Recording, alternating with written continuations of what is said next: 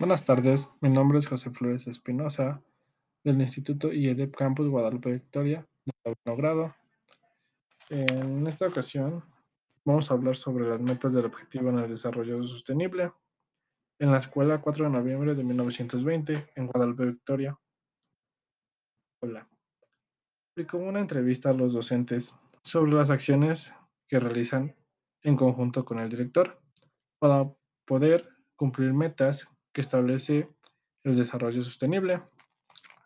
La institución debe tener las condiciones adecuadas para el desarrollo de los alumnos sea adecuado. Para ello, la institución cuenta con rampas, espacios amplios para la convivencia eh, de ellos mismos. El entorno es a, es a gusto. De igual manera, no se discrimina a ninguna persona. Todas pueden ingresar no importa la religión, el color, este, la lengua que hablen, no se distingue por nada de eso.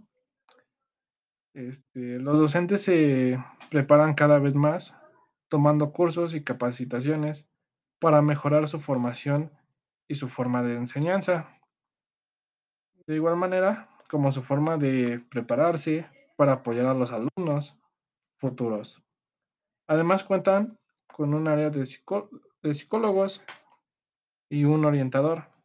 En este caso, el psicólogo trata casos donde el niño o persona eh, se sienta mal emocionalmente o tenga algún problema familiar que impida que aprenda de una manera eh, igual que a los demás. Cuenta con un orientador. El orientador este, escolar igual tiene su función.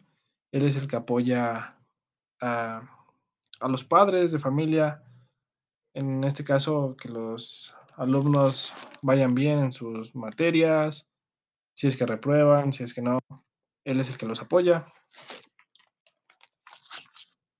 Este, de igual manera se implementan actividades recreativas en donde los estudiantes desarrollan habilidades, destrezas y demuestran sus capacidades en diferentes áreas, ya sea en deportes, en artes, cocina, este, cuentan con instalación eléctrica y de gas, entre otros.